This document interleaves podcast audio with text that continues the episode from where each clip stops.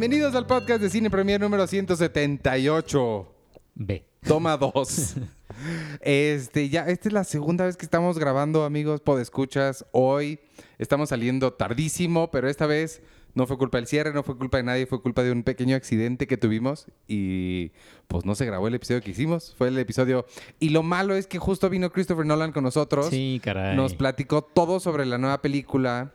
Nos dijo, ustedes van a ser el medio, el único medio al que le voy a dar permiso de publicar esto. Y pues nada, pues lo perdimos.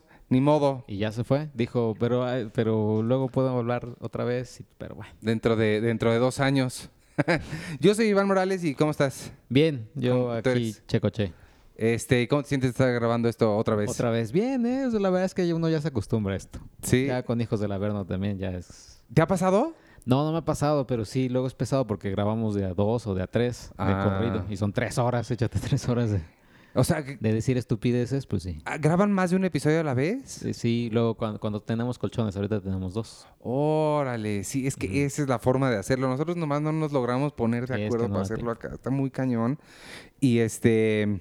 Pero pues, pues ni modo, pues lo volvemos a hacer. Vamos a intentar recrear exactamente lo que hicimos. No, la verdad es que ya el tiempo ya se nos vino encima. Entonces, vamos a experimentar con una dinámica nueva en la que, pues ya van a ir viendo lo que va a suceder. Pero ahorita vamos a comenzar Sergio y yo. Este.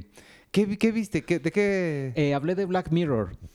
Ah, Igual de- iba a hablar poquito porque quiero ver ya el tercero. Ah, Eh, pero los que vi son el primero y el segundo de la quinta temporada. El Ajá. primero y el tercero, más bien. ¿Y El qué tal? el segundo. Bien, la verdad es que bien. O sea, están lindos. Están. eh, los- sí, o sea.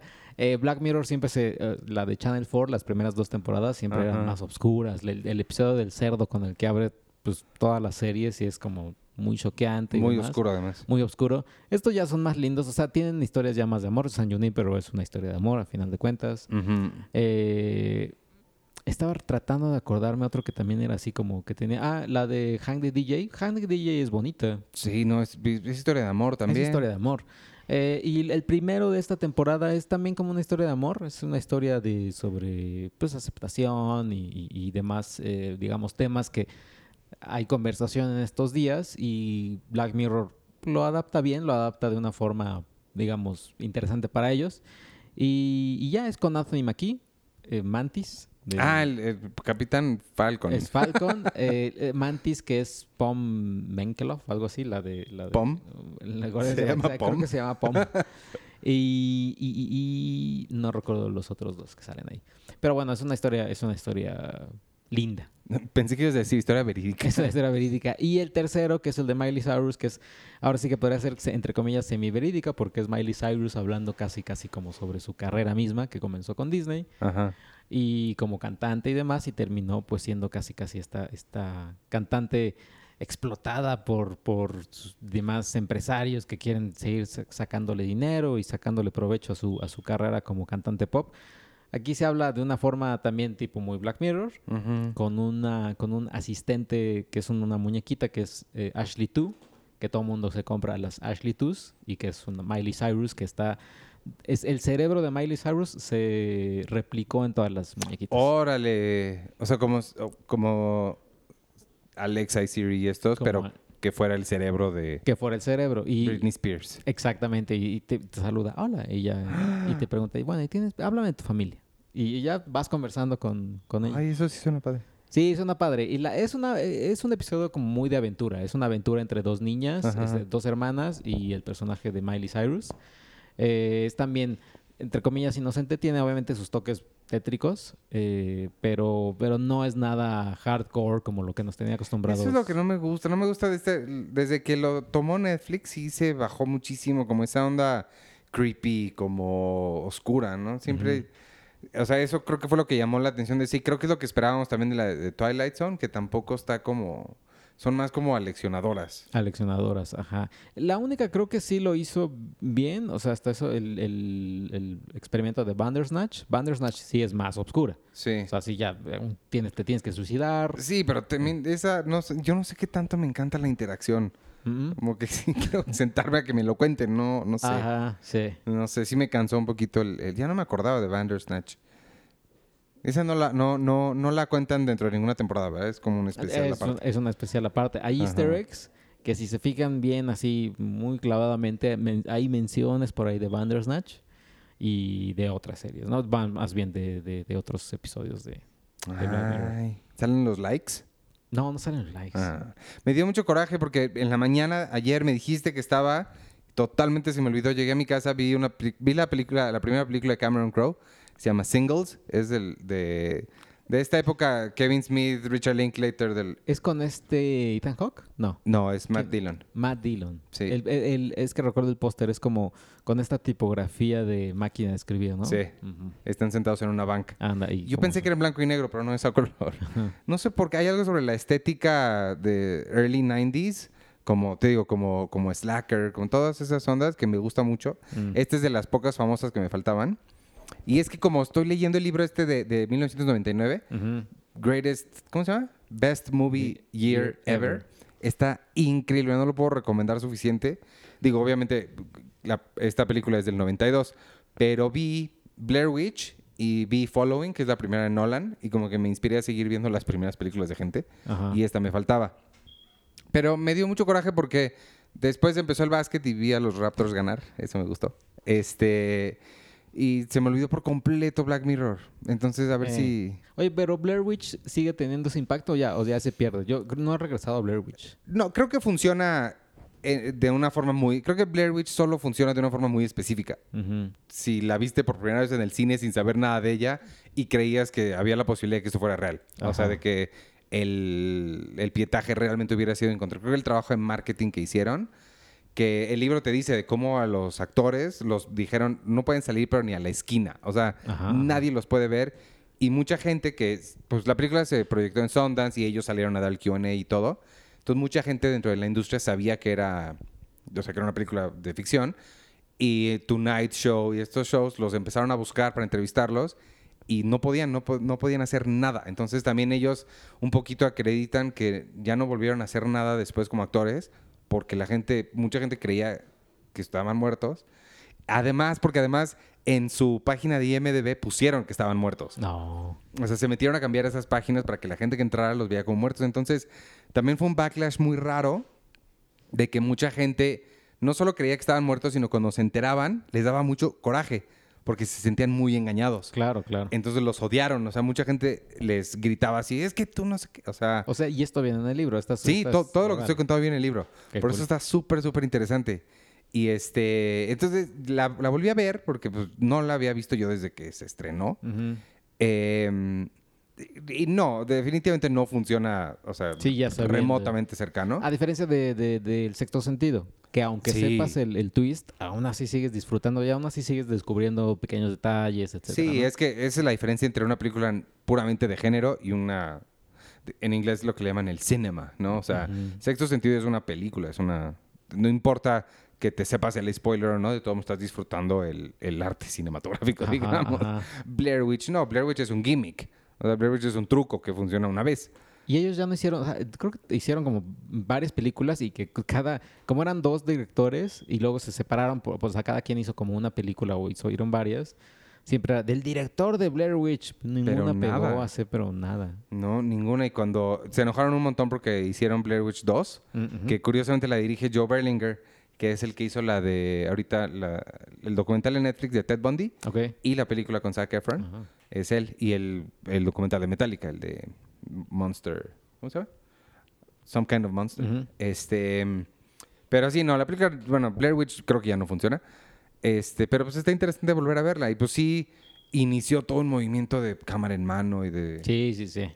Y Following, la primera de Nolan, ya la había visto, pero como que la vi en un contexto diferente, o no sé por qué, la recordaba muy aburrida. No está nada aburrida, No, está, no está bien padre. aburrida. Y no recordaba su juego con el tiempo. Y me di cuenta que Nolan tiene esta obsesión con jugar con el tiempo Sí, desde, desde- desde el principio. Desde Following. Y tiene dos formas de jugar con el tiempo. Una que es el personaje está como, pues, no sé, des- desfijado en el tiempo, o sea, está suelto en el tiempo, como en Inception o como este, en Amnesia, Ujú. en Memento.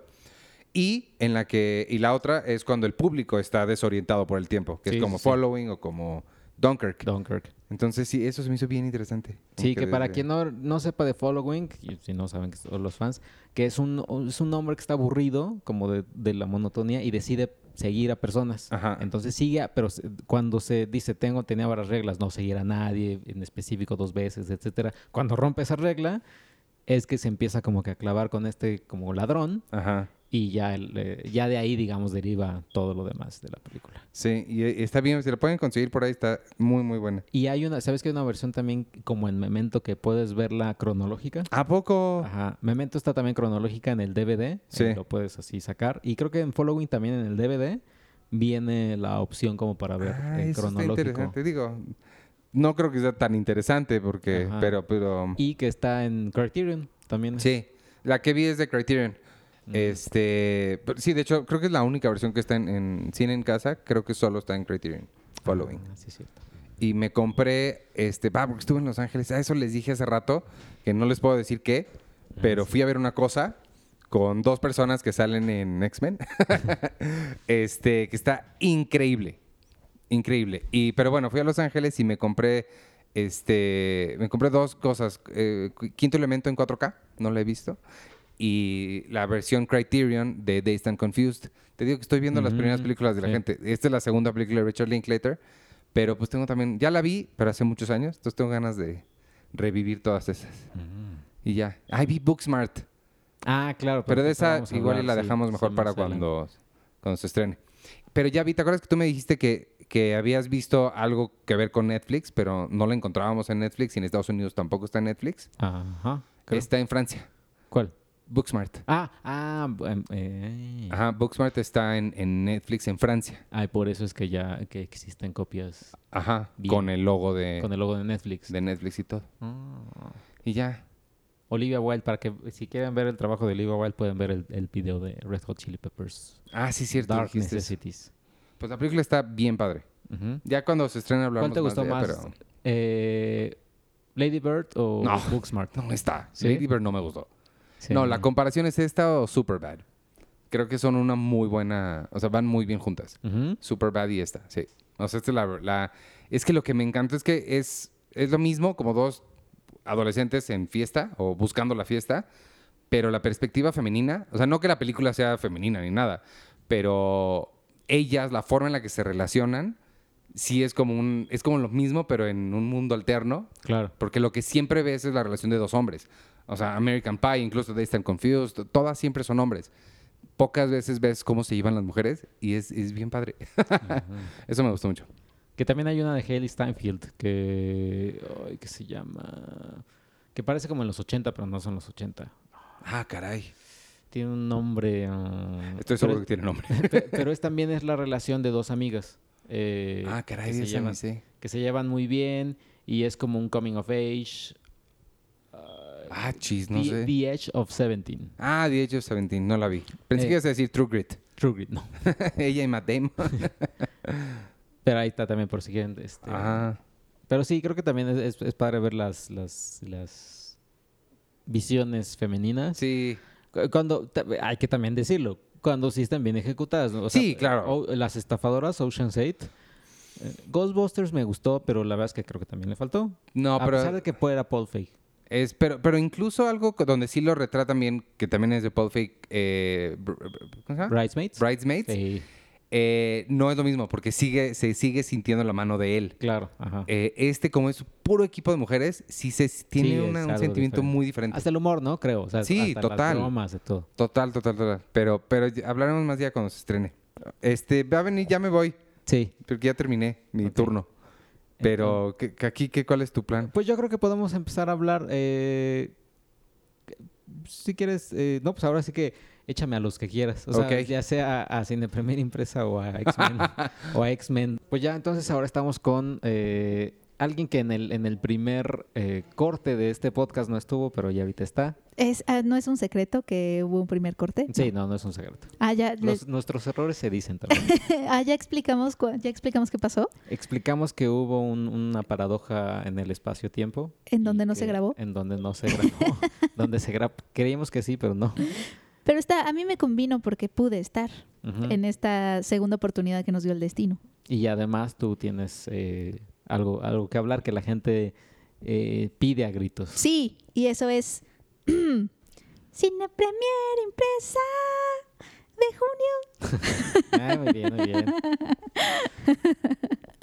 Ya está aquí, amigos, ya salió, ya está aquí, va a estar a la venta. Bueno, esperemos que llegue a todos los lugares esta semana. No nos odien, a veces la distribución se tarda un poco más, pero eh, salió a la venta ya nuestra revista del de, eh, el mes de junio y tiene dos portadas. Nos gusta esto de las dos portadas, la verdad. O sea, Sí, sí, sí. es algo que nos ha, no sé si se han dado cuenta, queridos lectores, pero es algo que nos empieza a gustar y hemos tenido un poco de más libertad estos últimos meses para poder jugar con varias portadas, sobre todo pensando en ustedes y en que, pues a veces está muy padre poder elegir una opción que más te hable a ti, ¿no? Y entonces tenemos dos opciones. La primera es Dark Phoenix, X-Men, eh, Dark Phoenix. Eh, y el ba- balazo es X-Men después del apocalipsis. Porque el asunto es que ahorita ya salieron un poco las reacciones, las primeras reacciones a Dark Phoenix, pero ese es otro tema. Ajá, sí.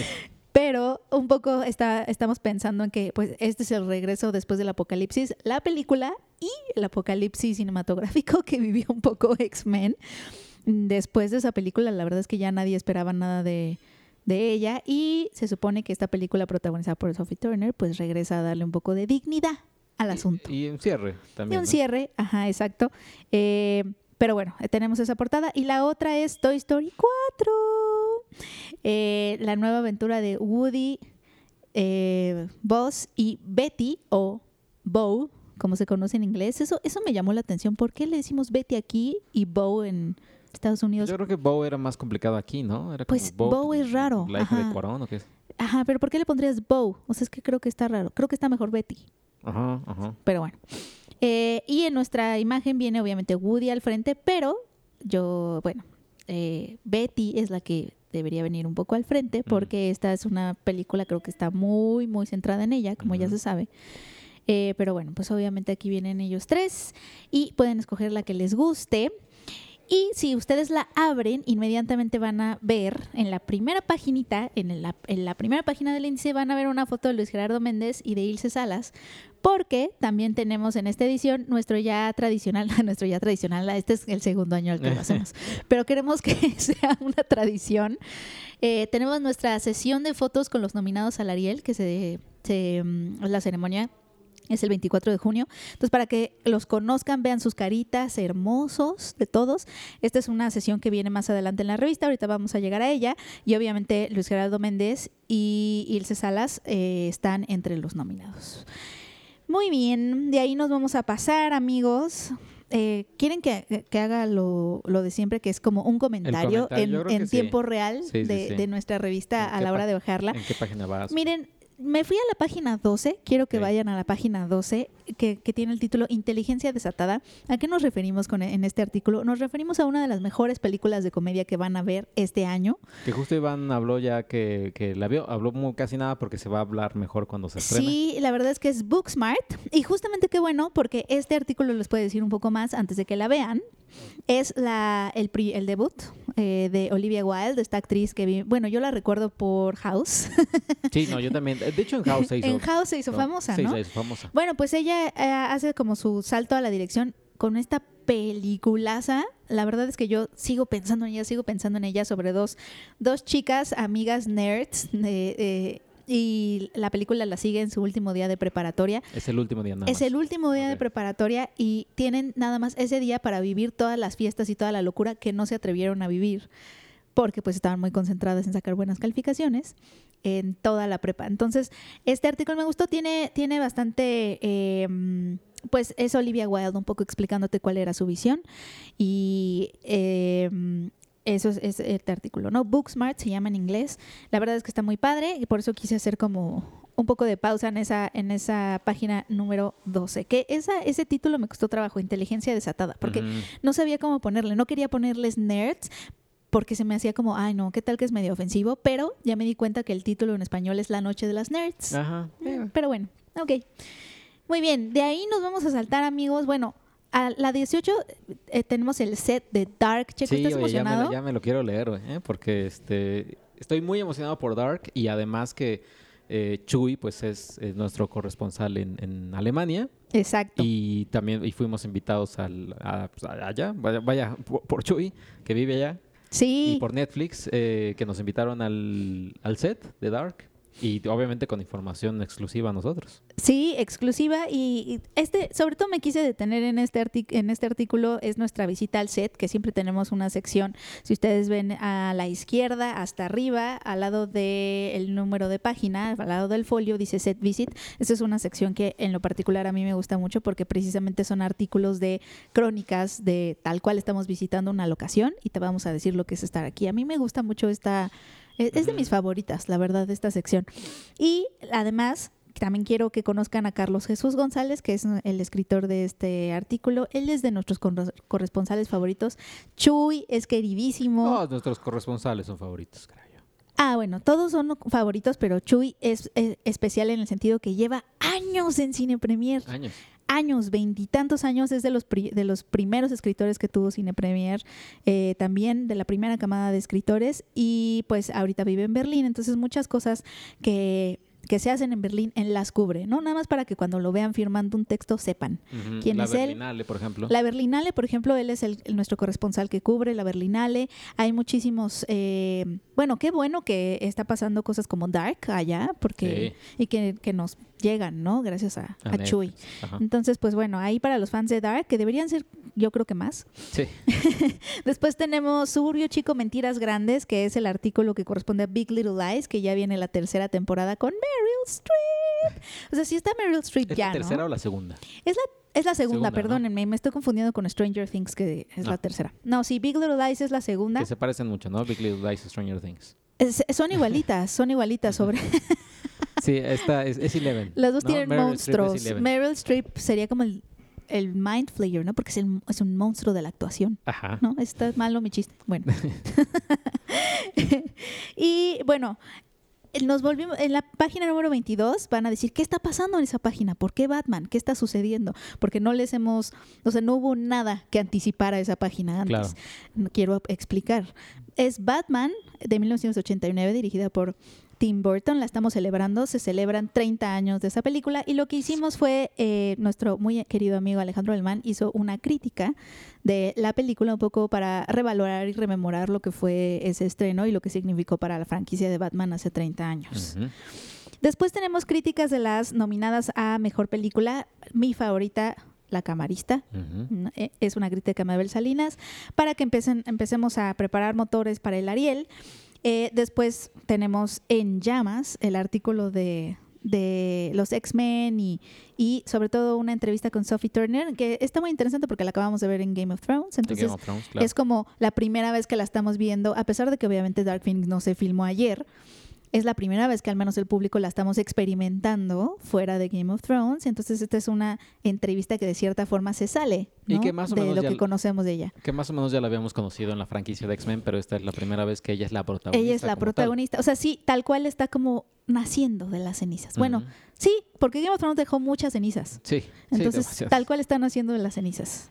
Ok, después tenemos eh, MIB International, Hombres de Negro, que ahorita es como mujer y hombre de negro, Ajá. ¿no? Porque tenemos a este par, Chris Hemsworth y Tessa Thompson, que ya los vimos en Thor Ragnarok. Thor Y de hecho, la entrevista que viene de ella, eh, bueno, no, no viene una entrevista como tal, la entrevistamos para hacer el- este artículo hecho por nuestro muy querido amigo Carlos del Río. Ella está diciendo que justamente lo que ella quiere es que la gente empiece como a identificarnos, a identificarlos a ellos dos como estas parejas cómicas que en el cine eh, antiguo, en el cine del pasado, había como muchas parejas cómicas que eran como la mancuerna y los veías en diferentes historias, ¿no?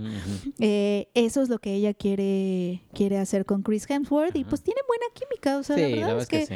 creo que no lo veo nada descabellado. Después te- viene una ilustración, amigos, de eh, nuestros alienígenas favoritos a lo largo de la franquicia. Y aquí en esta página, Chico, está pasando algo que yo expliqué el podcast del Cine Premio Impresa pasado, Ah, que todos claro. los centrales deberían tener al final. Ahora, como decimos todos nuestros errores aquí en podcast, sí, porque somos sí. honestos con ustedes, queridos lectores, gana un premio Ah, de verdad que ahora sí lo doy. Es que la vez pasada no di el premio. Pero ahora sí les doy un premio si me dicen qué falta en estas dos páginas. Ok, ok, está bueno. Me late. sí, va, va- va- va a haber dos concursos en esta edición.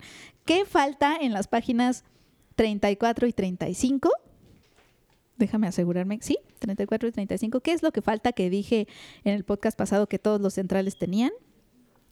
Los artículos centrales.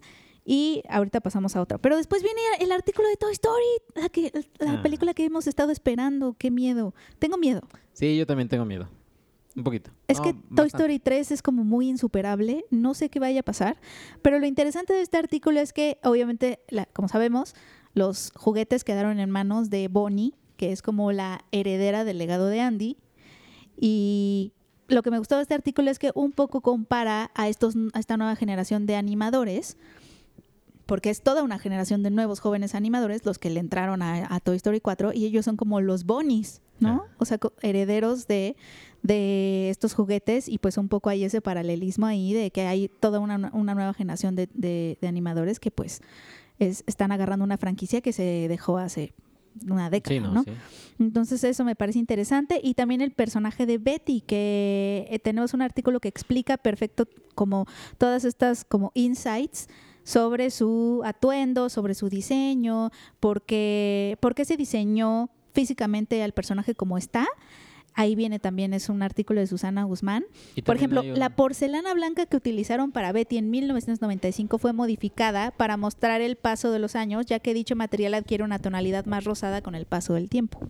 Ese tipo de insights podrán encontrar. Y hay una Polly Pocket ahí. Ah, y tiene una Polly Pocket. De ella no decimos nada, pero, pero ahí hay una Polly Pero Pocket capaz también. ahí tiene un secreto en la película. Me emociona muchísimo la Polly Pocket. Yo Ah. tengo una colección de Polly Pockets, pero bueno. Eh, muy bien, pues de ahí yo creo que me saltaría. Tenemos, obviamente, eh, Anabel, Annabelle 3, Tolkien. eh, Tolkien. Eh, eh, celebramos el legado de Pauline Kael, de esta crítica eh, cinematográfica eh, que se atrevió a, cuestionar lo establecido. Es un artículo de nuestro colaborador y crítico muy estimado Ernesto Díez Martínez, que precisamente habla de cómo Pauline Kael desafió como por ejemplo la teoría del autor, ¿no? Eh, y la verdad es que me parece un artículo muy interesante para celebrar el legado y atrás de ella viene otro tipo de celebración que es la sesión de fotos del Ariel. Tun, tun, tun, tun, la reinvención del Ariel. Tenemos, por ejemplo, lo que me gustó de esa sesión de fotos fue que está están mezclados actores, directores, pero no solamente eh, las, las personalidades más mediáticas. Por ejemplo, tenemos a quienes hicieron los efectos em, especiales de la película de Kuno Becker, están diseñadoras de producción, están, o sea, como que están los Arieles de Oro, eh, están como, eh, por ejemplo, Marco Rodríguez, eh, Mejores Efectos Visuales por el Día de la Unión, está aquí en la primera página, es el que está al lado de Ilse Salas, después viene Ilse Salas, luego viene Sergio Díaz, que es el, el que estuvo nominado al Oscar por El Sonido de Roma, que obviamente yo supongo que va a ganar. Va a ganar esto. Este, y entonces me gustó muchísimo la variedad de las personalidades que aceptaron muy amablemente estar con nosotros y celebrar el Ariel con nosotros en esta sesión de fotos. Y aquí viene el segundo juego, Checo. Ah, y segundo juego. Todas estas fotos fueron tomadas, o sea, no creas que los pusimos a todos en Photoshop para crear los grupos que ven, sino este grupo se le tomó la foto al mismo tiempo, etcétera, etcétera. Mm. Hay solo uno que tuvimos que poner después De- en, este, en esta primera en foto. toda la Ah, sesión. en toda la En sesión. toda la sesión, todas las fotos, eh, toda la gente que, que ves en cada foto estuvieron ahí para la foto, excepto uno que ¿Eh? tuvimos que colocar después en la foto. Lo tuvimos que cambiar de foto para ponerlo en una foto en la que él no estaba. Ah. Entonces, quien me diga quién también gana un premio. Que eso es un po- eso es, eso, eso obviamente creo que va las palmas para Ascari, que nos hace el retoque de fotos Sí, y porque yo no lo noté. las extracciones y eso. Es súper bueno, a ver si sí lo logran. Ok.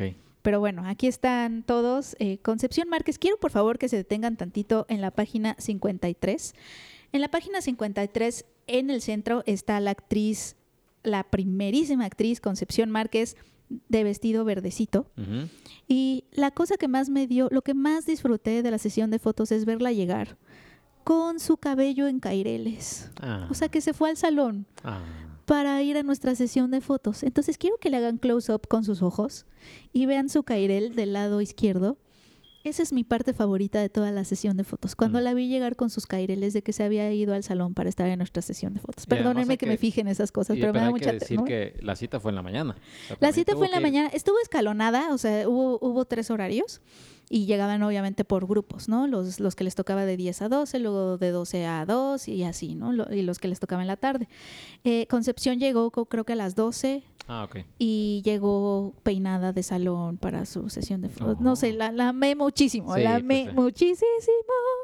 Y pues bueno, por ejemplo, al lado de Concepción, más, de Concepción Márquez, a su derecha, o sea, a la izquierda del lector, está Alizarine Ducolom, que es la diseñadora de arte de restos de viento. Por ejemplo, eso es lo que me gustó de esta sesión de fotos, que ha- hay como... Hay como gente de, de- de todo tipo conviviendo. Sí. ¿no? Como una comunidad.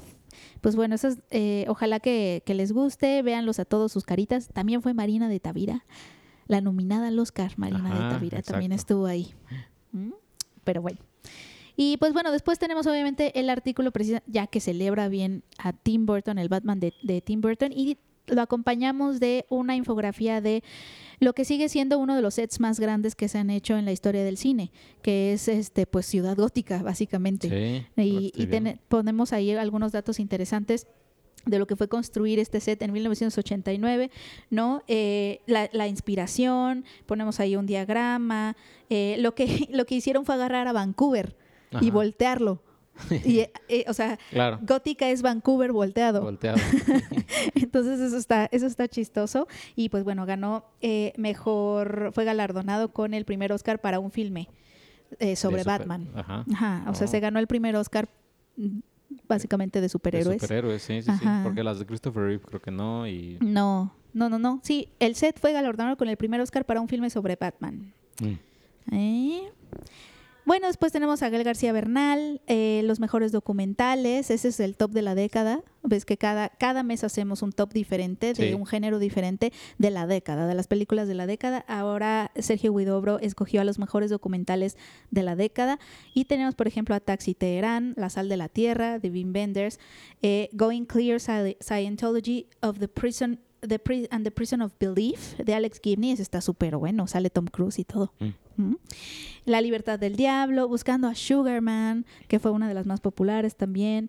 Tenemos a Pina. Pina. Pina, qué hermoso. Y tenemos nuestras menciones honoríficas y ahí está Amy, eh, La vida en un día, Rostros y lugares de la recién fallecida Áñez Barda. Eh, me gustan mucho los tops. Sí, los tops están buenos. Porque recuerdas, y además si son de 10 años, pues te pones a recordar así. mm. Ya sé, ¿tú tienes un documental favorito No, fíjate que yo de documentales sí casi. Mira, fíjate que. de tengo- esta década? Ah, tengo, tengo dos cosas. En, eh, lo estaba analizando el otro día, que no tenía nada que hacer. Eh, documentales, fíjate que casi no veo. O sea, veo mucha ficción en cine. En cine veo mucha ficción. Dramas, comedias, ciencia ficción, etcétera. Pero documentales casi no. No sé por qué. Es todo lo contrario en literatura. Literatura no te leo casi nada de ficción. Ni dramas, ni... Ah, eres pero- un non-fiction guy. Pero te leo pura no ficción. O sea, Qué te leo puros ensayos, te leo puros estudios y demás. O sea, eso quiere decir que en tu mente tú relacionas el cine con la, la ficción. O sea, las imágenes para ti tienen que darte algo ficcionado Exacto, y, y la literatura para ti te tiene que dar algo real. exacto. Oh, checo. Sí, como que, como que documentales no. El que más me gusta, creo que uno de los que más me gusta es La Corporación, pero es del 2003, creo. Ah, ya, claro. Bu- Bueno, Searching for Sugar Man está bonito. Eh, sí, esa sí la vi. O sea, la verdad es que sí he visto varios, pero, pero no soy así tan, tan... Uy, The Act of Killing. ¿Viste The Act of Killing? No, tampoco. Tienes que verlo, chicos. Ese sí te va a gustar. Sí, yo creo sí, que sí. es esta, este de Joshua Oppenheimer. Eh, cómo pone a recrear a los genocidas sus Ajá. crímenes, pero usando diferentes géneros cinematográficos. O sea, Oh, muestran, re- reactúan o Ajá. recrean cómo es que torturaban a la gente en estilo cine noir, por Mm. ejemplo, o en estilo musical. Y, y así es como los hace como internalizar lo que han hecho. Está buenísimo, buenísimo. Bueno. Y pues mira, de ahí me voy a ir, yo creo que me voy a saltar y me voy a ir hasta... em, permítanme un momento, voy a poner... Cuando te ponen Una música. musiquita. ajá. Ajá. Tenemos una entrevista con Luis Gerardo Méndez en la página 84 Martini Shot, nuestra sección de Martini Shot, que es streaming, la sección de streaming, con su película al lado de Jennifer Aniston y de Adam Sandler, que se estrena ya pronto. Y pues sí está padre verlo en esa foto. ¿Tú habías dicho que se veía como montado? No, no, no, no. O sea, ¿Quién solo- dijo eso? No me Iván. acuerdo. O sea, como que, como que, como que se veía raro, pero de por sí, eh, sí es, sí es. O sea, es raro. En cuestión de Luis Gerardo Méndez es raro, porque lo hemos visto ya mucho en un club de cuervos, en Los Nobles. Pero creo que verlo, verlo así ya al lado, ahora sí que Jennifer Aniston y Adam Sandler. Obviamente, para algunos dirán, "Eh, es que Adam Sandler es lo mismo. Pero el, el tipo es un imán de, de atraer gente. O sea, es un, es un uno de los actores más, pues que tienen más este gancho con el público. Ujú, Háblese de Denzel Washington, Adam Sandler, Tom Cruise. eh, y pues verlo ahí a Luis Gerardo Méndez, pues la verdad es que se siente bien padre. Sí, sí, sí, gente muy, O sea, muy es bien. como, co- vaya, el equivalente, o sea, hay con grados de diferencia, pero es como ver a Diego Luna en Star Wars. Claro. O sea, es, es- es- está padre sentir, o sea, Sí ver está a- padre ver esa foto, ¿no? Sí, o sea, yo, claro. yo sí la estuve viendo un ratito. O sea, sí te hace sentir algo. No es como que... no es Sí, la verdad es que sí te hace sentir orgullo. Ajá, ¿no? o sea, la verdad es que sí es como, y- y al final que nosotros que hemos visto a Luis Gerardo pues crecer desde, incluso, incluso desde sincronía y demás, sí es este, pues es como, o sea, te, te sientes padre, sientes bonito, es como ver a tu amigo, ver a tu, así, a un familiar, ay, mira, está ahí haciendo Ajá. lo que le gusta y con estas personas, está padre. Está, está padrísimo. Sí. Ay. Pues bueno, eso más o menos es a grandes rasgos y en su generalidad lo que es la revista de junio. Espero, esperemos que les guste. La verdad es que tiene muchas cosas muy padres. Eh, bueno, Toy Story y la crónica de... Bueno, Susana se fue a Pixar. Eso creo que no lo Pixar, mencioné. Exacto. Susana se fue a Pixar y le entró a los archivos del, de Toy Story, la primera película. O sea, Uf. ella vio los primeros bocetos, de eso habla el texto, de, de cómo se veía Buzz Lightyear al principio, cuál era la idea original para hacer un Woody, o sea, esas cosas que no ves, porque obviamente se van desechando conforme se van perfeccionando los, los personajes, pues obviamente Pixar, no sé, deshizo de, de nada de eso, tiene todo archivos de bocetos, Claro. de, o sea, sí es un salto al pasado y a la infancia de cada uno. Y Susana se fue a meter a esos archivos. Entonces, de eso va un poco también su texto para, para dar, eh, para recordar lo que fue Toy Story, lo que, lo que, la primera película, lo que, cuál era como lo que el mensaje que quería dar, que creo que es importante, porque ese mensaje se va a transformar en Toy Story 4. Y un poco de eso va el texto también. Es obviamente Toy Story, o sea, ¿qué, qué se te viene a la mente cuando escuchas Toy Story? O sea, ¿qué virtud? ¿Qué virtud? Sí, ¿qué virtud? amistad. bus- Ajá, lealtad. Ajá, sí. O sea, lealtad absoluta. Porque yo soy tu amigo fiel, Checo. Ajá. Ajá. Eso, eh, ese concepto como que se vuelve a reinterpretar en Toy Story 4 y entonces por eso se tuvieron que dar como un salto a, Al pasado. al pasado para innovar, porque también el asunto es que esta es una película sobre el cambio. Toy Story 4 es una película sobre el cambio, sobre que está bien cambiar. Y también hay de esas cosas, obviamente, en la película. O sea, sí se tuvieron que cambiar ciertas cosas. Por ejemplo, Andy no es el mismo. Se, se dijo, ¿no?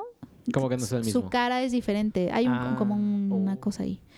Este, ya esto ya se había dicho que ya lo habían comentado en internet, creo. Sí, O sea, como que sí hay, sí hay también, como que no se quedaron tampoco en su zona de confort los animadores. Entonces también de eso habla, ¿no? De cuántos animadores trabajaron, por ejemplo, al principio y ahora trabajan ci- cientos y cientos más en la película. O sea, como que sí, sí hay un cambio, pues.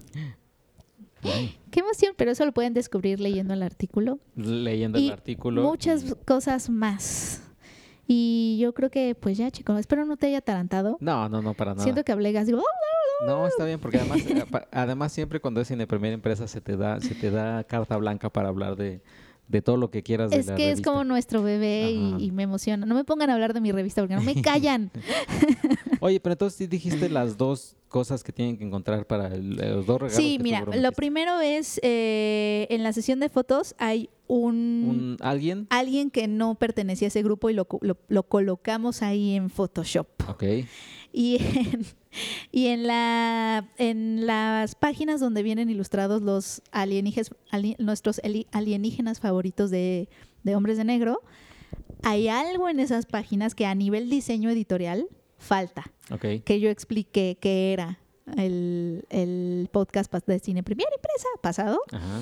Expliqué que era lo que siempre venía en los artículos centrales. Y pues ahí nos faltó, chavos. Muy bien. Ya que este es el podcast de Sé honesto con tus Sea, errores. sea honesto con tus errores. El podcast. El podcast, exacto, amigos. Y pues ya, ese fue Cine Premier Impresa de junio. Oye, y no se me olvidó decirle a Iván, pero yo creo que la, de la pregunta de la semana siempre creo que la hacemos la de Cine Premier Impresa, que es este la que viene la pregunta del mes. Claro, la pregunta del mes no se la pierdan. Cada, cada mes, amigos, vean en la página 1, 2, 3, que, es- que sigue siendo el índice, es el índice web. Ahí viene, eh, donde dice Cine Premier en grandote, vienen nuestros nombres, ¿no? Nuestros puestos, quién está en qué. Y, y siempre hacemos una, siempre nos hacemos una pregunta cada mes y son chistosas las respuestas a veces. Y ahora es, ¿qué figura de la vida real crees que, que es re- qué, qué figura de la vida real crees que es realmente un alienígena infiltrado en la Tierra? Eh, Iván Morales dijo Charlize Theron. Ujú. Sí, es que es demasiado, eh, su belleza sí está fuera de este mundo. Pues. Yo dije Tilda Swinton porque, por favor, sí, o sí, sea, es rara. véanla. Y, o sea, pero es el mejor alienígena del mundo, ¿no? Tú pusiste Mark Zuckerberg. Mark Zuckerberg, sí, porque sí. O sea, no, no es real. Él creó algo que tampoco parecía que podía verse. No es real. verse- Exacto, que no es real. Es, eh, Arturo puso Manuel Velasco. Manuel Velasco. Pues, sí.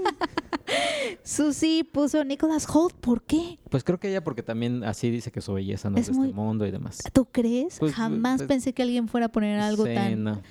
tan... No, Nicholas Holt jamás me hubiera venido a la cabeza. Sebastián, eh, nuestro redactor hermoso, puso Rami Malek. Sí, Rami Malek. pero eso quiere decir que tú también podrías ser alienígena porque tú te pareces a Rami Malek. Eh, Una vez me lo dijeron en un video, puede ser. Quizás no, no les voy a decir si soy una alienígena o no. Se me hace que, sí, chico. Hasta que me muera. Y tienes como tu visa Tengo mi visa de, exacto. ajá, ves que reparten Ah, sus- documentos, ajá, de residencia. de residencia, su visa, luego se van de- también del planeta porque hay, hay este, cosas así raras. Sí. Puede ser. O tengo, tengo un tu- alienígena adentro que lo está controlando.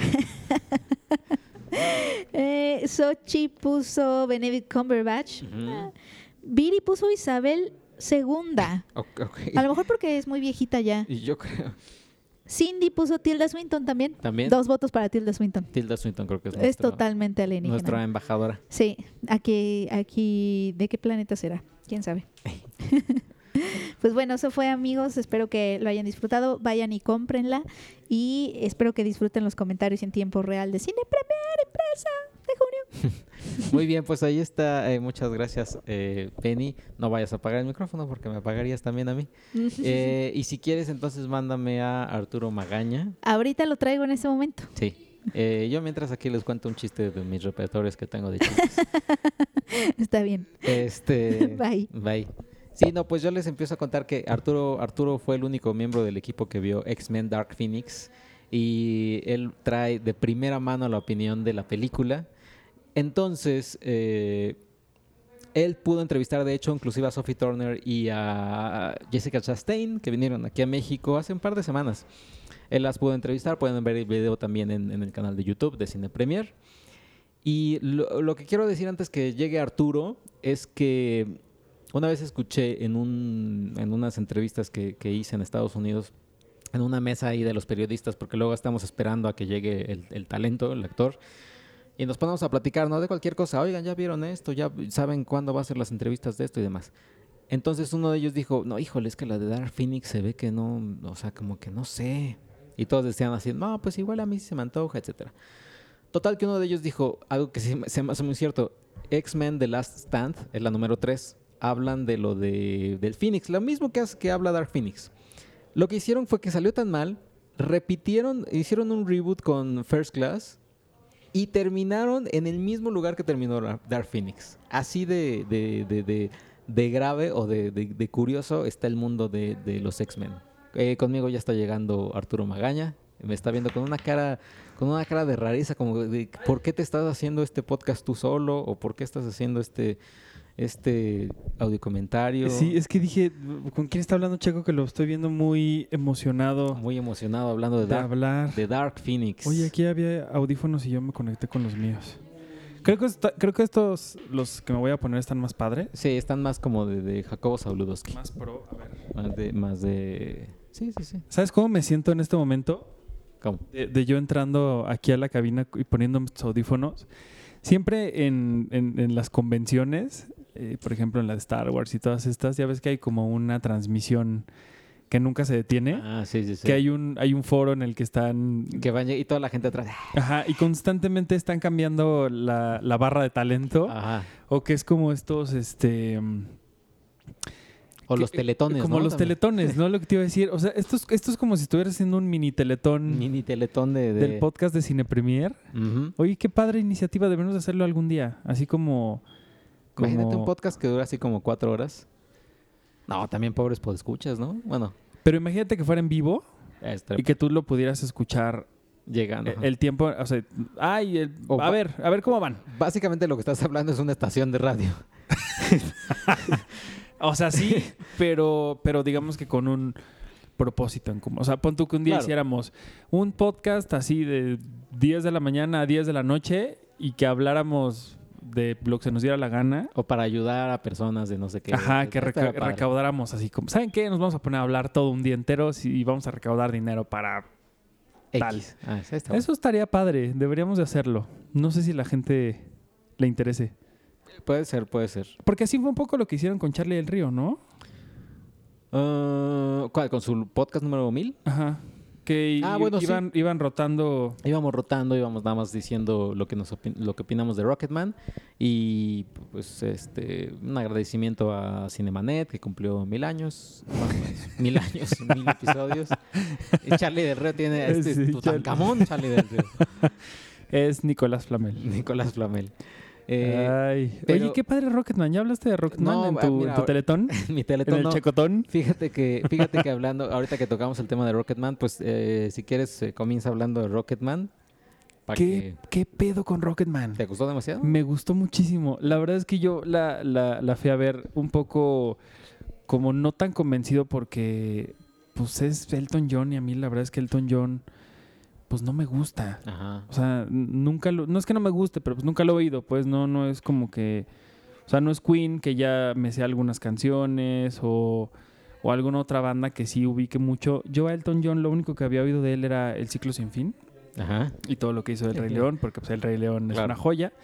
Y Candle in the Wind, porque es la que siempre ponen cuando hablan del Lady D. Entonces dije, eh, pues a ver. Y la verdad es que ni el tráiler ni nada se me hacía Así, wow. interesante ni, ni que me, me fuera a, a transmitir algo. Y la verdad es que salí muy emocionado de ver esa película. De entrada porque creo que Elton John sí tiene una, una vida sumamente cinematográfica. Sí, sí, también. No, este, que Taron Egerton es una joya de actor que deberíamos de estarlo viendo más seguido en proyectos así de, de arriesgados. Me gustó muchísimo eso. Y sobre todo lo que me gustó, además de esta forma en la que mezclaron la música con la historia, que fue como una, una forma muy sutil, muy natural de, de llevarnos por la historia de Elton John. Creo que lo más bonito que me gustó fue como este mensaje de miren lo que la terapia puede hacer por ti Ah, sí. y, de, y, para, y para reparar tus daños y tus traumas infantiles que necesitan ser eh, atendidos. Me gustó mucho ese mensaje. Mucho. Es una gran, gran película, la verdad. Sí, a mí, a o sea, a mí me gustó. eh, me, me, o sea, te, te mueve la película. Sí hay secuencias que dices, órale, sí está bien padre cuando canta por primera vez en el, en el, este, ¿cómo se llama? Este lugar. Eh, Sí, en, en Los Ángeles, El- que cuando, cuando levita, El ¿no? tabernario, no sé cómo se llama. Ajá, cuando levita. Que es Saturday, Saturday Night, Saturday Night, no sé qué, la canción. Ándale, ajá. Sí, Está- esa está- escena está- es muy padre. Esa escena está muy padre. La verdad es que sí está, sí es una película que te mueve, es una película que si te gusta la música, pues te- te- obviamente te va a gustar esta, esta cinta de Rocketman. Eh, para mí, ya personalmente creo que hay, quizás eh, siento que, que estamos viendo una versión muy, muy maquillada. Obviamente es Elton John contando su versión de la historia, pues de su mamá, de su papá. Sí. Le decía a Iván que cuando, o sea, esta, esta escena donde el papá le dice, oye, fírmame este disco, y le pone para mi papá. No, no, no, para John del trabajo. Le dije, imagínate que existe ese disco, o sea, lo que ha de valer ese disco. Pero Porque está rayado, ¿no? Está rayado tachado y no sé qué. Obviamente, te- sí, el manager es el, el malvado, maldito que te quiero chupar el dinero y otras Ja. cosas. Ja. Este, eh, pero, o sea, nada más en eso sí como que dije, "Eh, está bien, tan exagerado. O sea, me, me estás contando tu versión de la Sí, historia. pero fíjate que, que ahorita que dices al, al- a este hombre, este, el amante, que es el, el manager, fíjate que yo pensé que iban a forzar mucho su papel como para que fuera el enemigo de la historia. Y me gustó que al final no lo sentí tanto a él, sino que realmente creo que el enemigo de la historia fue el mismo Elton John. Sí, claro. En esta onda en el que empieza a enloquecer y que se separa de todo el mundo, que manda al diablo a todos, etcétera. Me gustó mucho como si creo que se atrevieron a ponerlo de una forma en la que si hubiese sido otra biopic con otras personas involucradas vivas, no hubieran permitido un- que pusieran tan así a, a la gente. Que creo que eso fue lo que pasó un poquito con Bohemian Rhapsody, que al estar vivos, pues casi todos los de Queen, como que sí glorificaron casi todo el tiempo lo que sucedía con, con Freddie Mercury y no se atrevieron a ir como al, al lado oscuro. Que aún así a mí no me molestó, la película me encanta, eh, Sí, me pareció increíble y Rami Malek, pero, pero sí creo que, que me gustó esto de Rocketman, que se dio como un poquito de licencia de, de tirar al piso a, a Elton John y, y- y darle vueltas un poco en su, en su mismo lodo. Y él encantado. yo Y él encantado así, Este. con hombres, hombres desnudos. Oye, y hablando de otro man, X-Man y X-Men.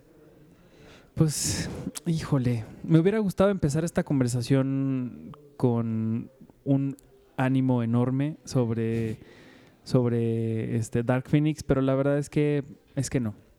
Sí les tengo que decir que la verdad es que es una película que, que tenía todo para poder haber, para poder haber este regresado a los X-Men a este lugar que se merecen, que creo que son unos superhéroes que, que con los que yo empatizo mucho porque son pues son oscuros, tienen sus problemas, este, la gente no los quiere.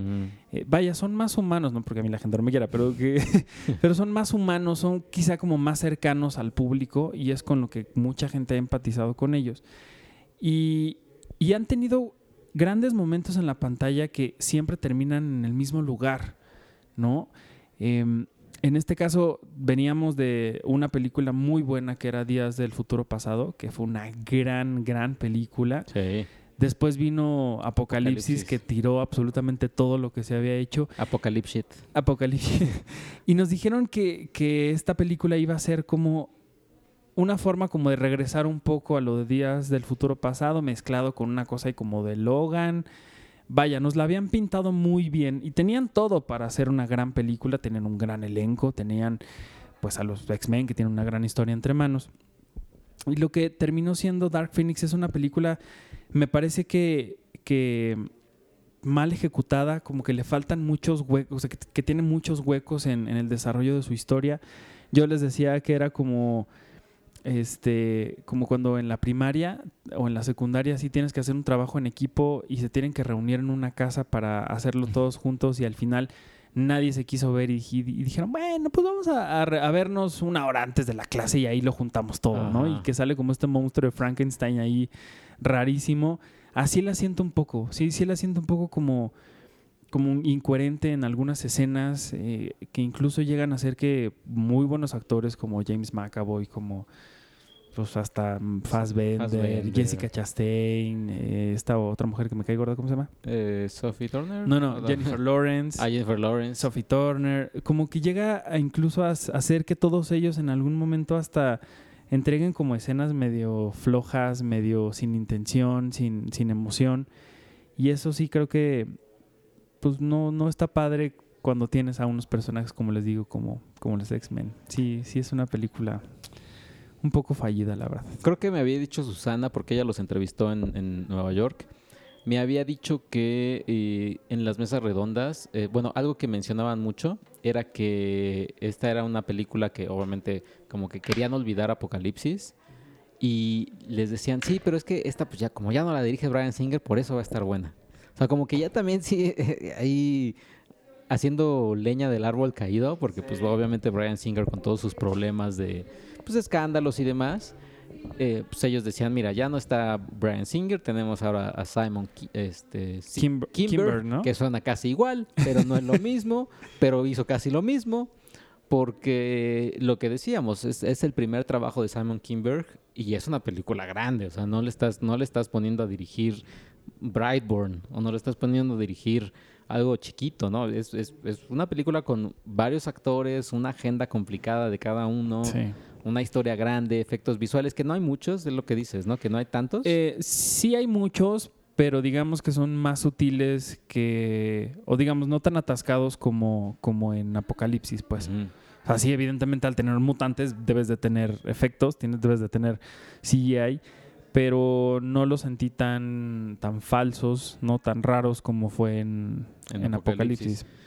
Y obviamente que hay una escena del tren, digamos el tercer acto, que es como, como lo que más emocionante, ¿no? Sí, esa, esa, esa secuencia que la verdad es que sí hace que como que se recupere un poquito la película al, al final. Eso sí, es una película mala, pero es una película disfrutable. Es una película Mm. que, que sí tiene sus buenos momentos y que bah, como que te entretiene de cierta forma, pero en esta, en esta escena en particular, en el tren, que es ya en el tercer acto, en el- al final casi de la, de la historia, lo que vemos ahí es un, es un momento en el que se les da la oportunidad a todos estos X-Men, tanto los buenos como los malos, entre comillas, de brillar como solo ellos podrían hacer. Es decir, es, es como una, es una demostración de, de, su, de sus poderes, ¿no? de lo que son capaces de hacer en solitario y en conjunto.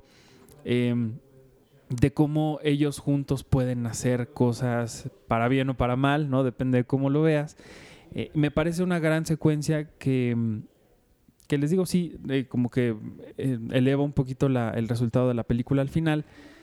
Y creo incluso que es de las secuencias de acción mejor logradas de, de- de toda la saga. No nada más de estas tres películas que hemos visto, tres, cuatro películas que hemos visto últimamente, que es de esta nueva etapa que es, es- es, eh, Días del Futuro Pasado, Apocalipsis.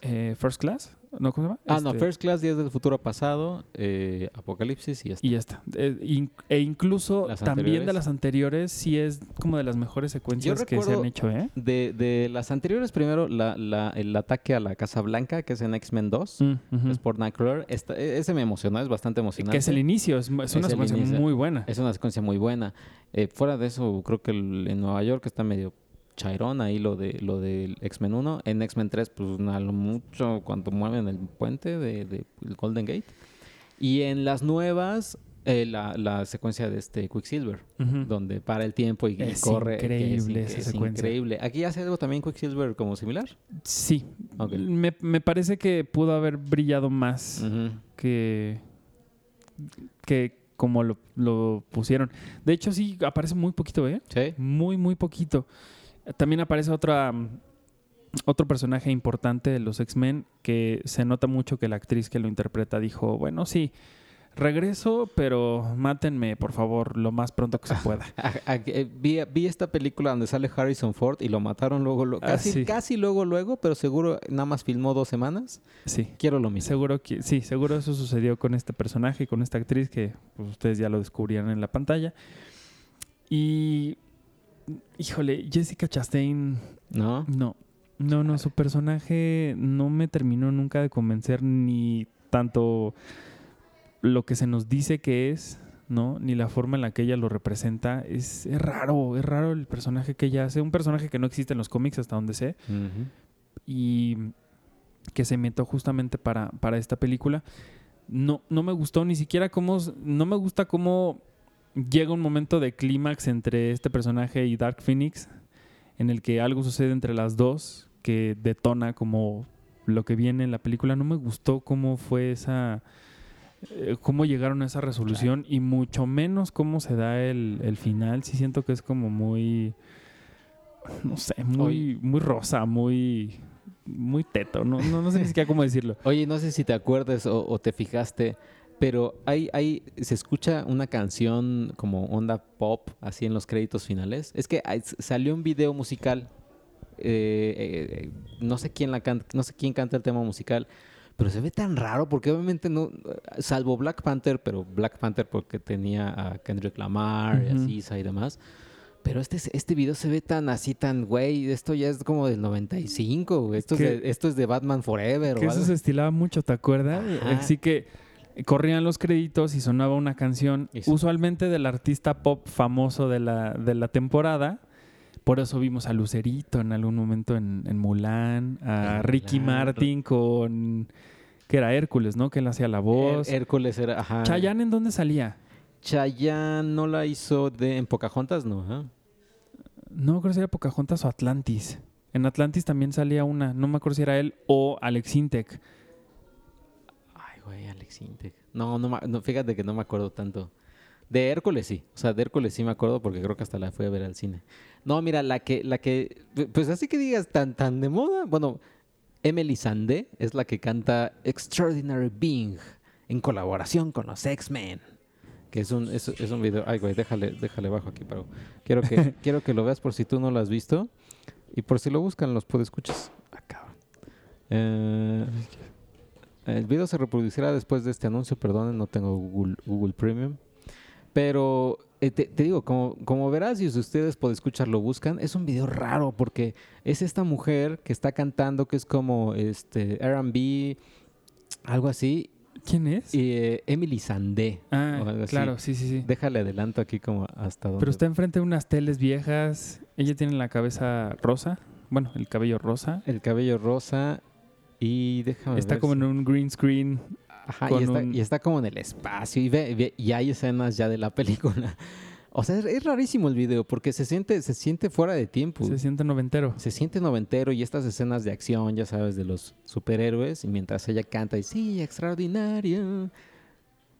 O sea, es, es, es- es raro. Ay, no, Dios. es- o sea, ¿no, no, ¿no recuerdas haber escuchado ese tema? No, no, no, eh. No me, no me parece. A ver. No, no, me acuerdo de haberlo escuchado. Lo que sí es que no hay escena post créditos, eh. No No, hay se escena queden, postcréditos, no no se sé. queden al. Digo, si es que tenían intenciones de quedarse hasta el final, no lo hagan. Que fíjate que nunca, nunca he visto yo una película que haga que yo diga, ay, me voy a salir de esta basura. ¿Nunca te ha salido de alguna Nunca me película? he salido en una película. Yo sí, yo sí me salí, creo que de dos.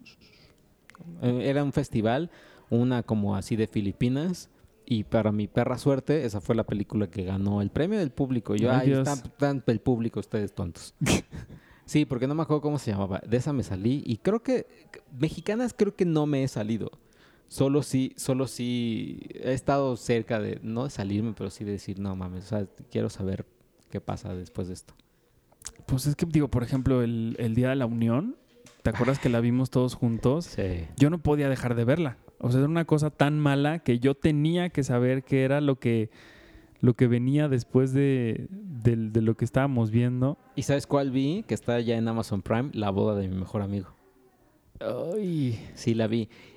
Mira, hicieron uno, copiaron todo. O sea, no hicieron, no, no se molestaron en hacer nada original, en decir, bueno, habrá que cambiarle aquí tantito. No, es exactamente la- la- los mismos hasta chistes. O sea, hasta cuando Julia Roberts se cae de la, de la cama cuando le dicen, oye, me voy a casar, aquí Mm. también es lo mismo. Ay, te tienes que caer. Todo es lo mismo. Pero creo que sí respetaron una cosa que, eh, pues no sé si, o sea, ellos se dieron cuenta. Creo que las canciones, ellos sí se molestaron en escoger canciones que pegaran. O sea, no, no dijeron, ah, ya, ya hazte, ponte el soundtrack que quieras y ya. No, o sea, como que creo que como de las cinco o seis canciones, todas, hasta incluso donde cantan, cuando los hermanitos estos eh, con Helio mm, cantan una, o, o sea, sí, sí se molestaron en decir, bueno, queremos poner esta. Y dices, bueno, Ay. va. La canción sí fue Amante Bandido, la de Miguel Bosé, que te acuerdas que le atinaste Que yo le sin, atiné. haber, sin haberla visto. y otra, la de Yo no te pido la luna, que también fue una de las que puse, también aquí la cantan, que no sé en qué parte la cantan, pero sí. Ah, No, y no. Pero, y, y otra, o sea, no es el México, o sea, sí, lo, sí ves la película y, com- y ves muchos luego de videocine y sí dices, no mames, o sea, esto no es México, o sea, esto no me siento ni siquiera aquí. Godzilla, los cinco minutos de Godzilla, de, de cuando están en la Ciudad de México, me, me sentí más representado ahí que en hora y media de la boda de, ¿De mi mejor verdad? amigo, sí. Bueno, es una película de Sony, no de videocine. No, ajá, exacto, pero tiene mucha esta, esta manufactura de ah, todos- ah, ya, como todos- comedia romántica de comedia videocine. romántica, white mexican, eh, así de puta. no, pues yo aquí no salgo. O sea, ¿quiénes son todos estos güeyes? Yo no- Sí, fíjate que ayer eh, presentaron el anuario estadístico del IMCINE del, del año pasado y del top 10 de las películas más vistas del año pasado, el, creo que 8 fueron de, de videocine. Y la, la cantidad de, de- de dinero que recaudaron en No, taquilla es- fueron casi mil millones de pesos por todas sus comedias románticas. ¿Y cuántas? Imagínate, si juntamos todas esas comedias románticas, el presupuesto. No. O sea, ¿qué, ¿Qué te, qué te gusta que te cuesten en total una? ¿Un millón de pesos? O sea, ¿una o...? Una, una. Pues El promedio de película en México supuestamente es de 2 millones de pesos. Yo creo que no les cuesta 2 millones de pesos.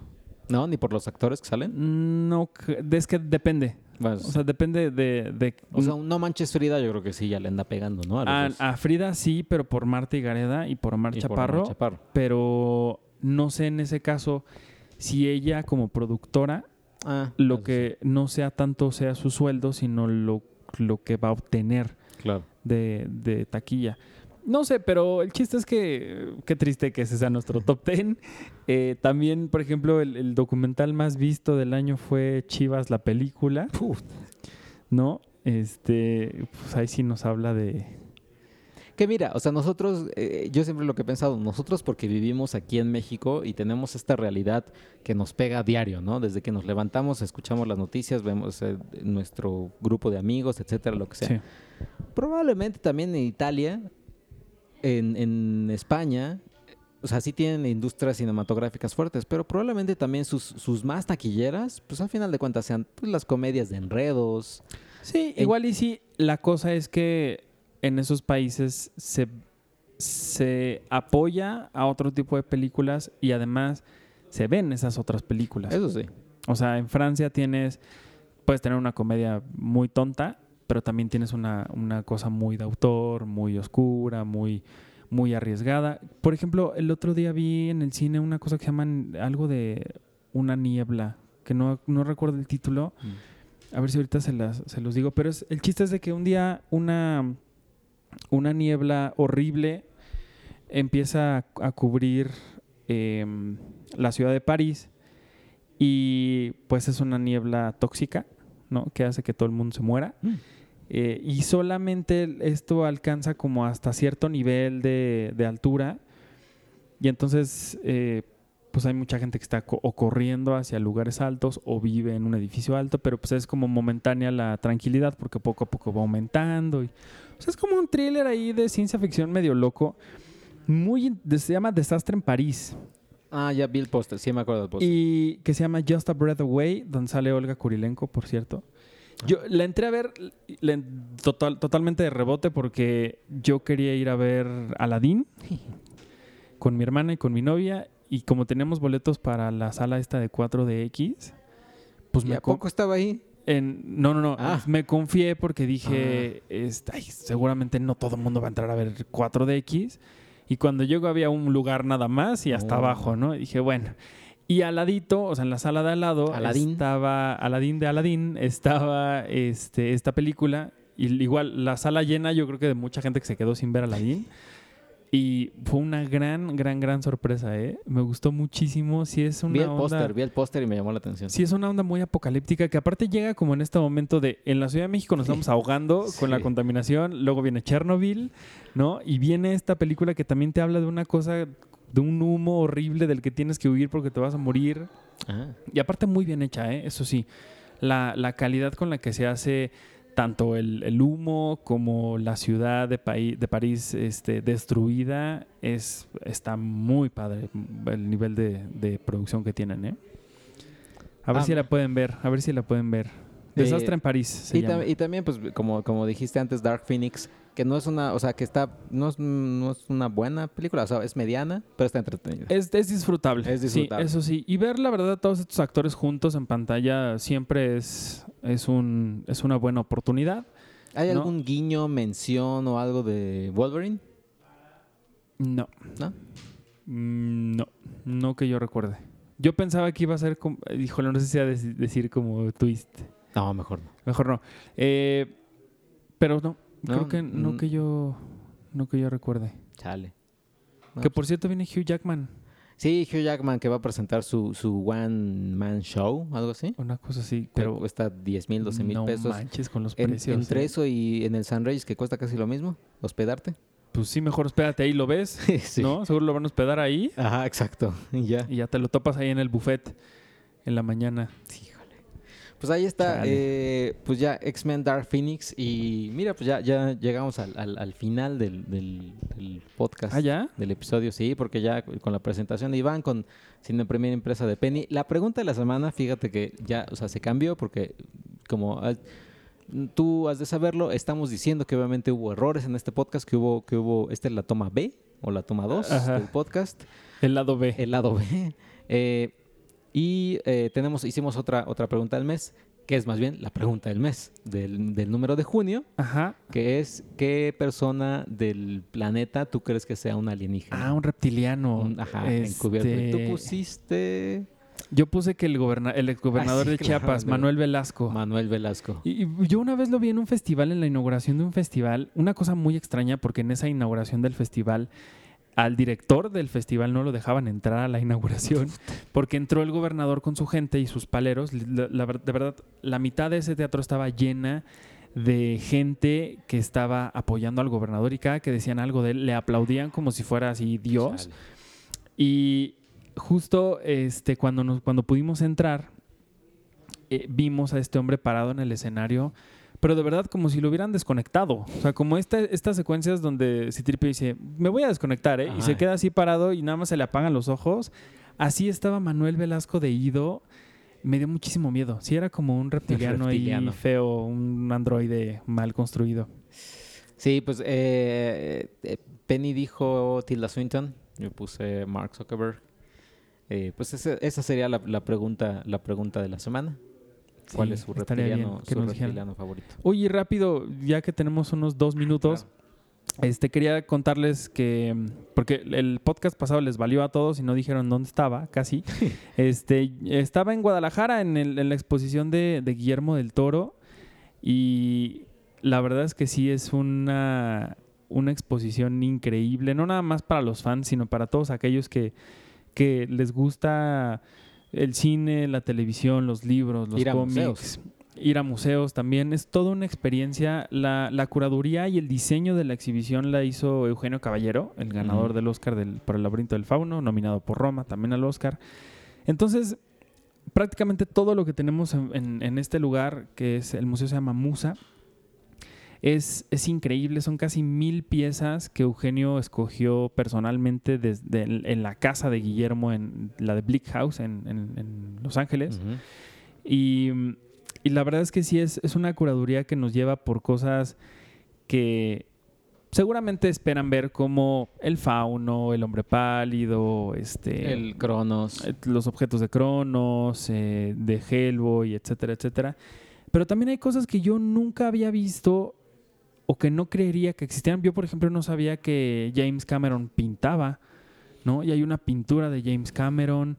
Hay este. mm, Hay, por ejemplo, revistas viejas que Guillermo leía, ¿no? Que están todas en una pared, que eran revistas así como de estos de alienígenas, de los aliens que construyeron las, pirámides de Teotihuacán. Insólito, no sé, es que hay- No, se llamaba Duda. Ah, Duda. Duda. Había otras que se llamaban Mitos y Leyendas de la Colonia, que son ilustraciones bien padres de portada, ¿eh? Así, la mujer sin cabeza, ¿no? Y era una ilustración súper creepy de una mujer sin cabeza. Y está, es chistoso porque al lado de donde están estas, estas revistas exhibidas está un puesto de periódicos que literal arrancaron de la calle, que era el- en la calle en donde Guillermo, o más bien en el puesto donde Guillermo compraba sus cómics y sus revistas, lo arrancaron de la calle y se lo trajeron acá a la exhibición. Es una cosa muy loca. Es la última vez que va a estar exhibido todo esto. Guillermo ya dijo que ya quiere sus monstruos de regreso. Dijo también que muchos de estos van a estar ya en, en otros museos. Es decir, como que va a donar algunas de estas piezas, lo cual me parece muy padre. No, no dijo a dónde, pero dijo que sí las van a donar. Y, y la verdad es que creo que todo esto por el precio que cuesta el boleto de entrada, sí me parece ¿Qué son? ¿Cuántos son? 180 pesos. 180 pesos.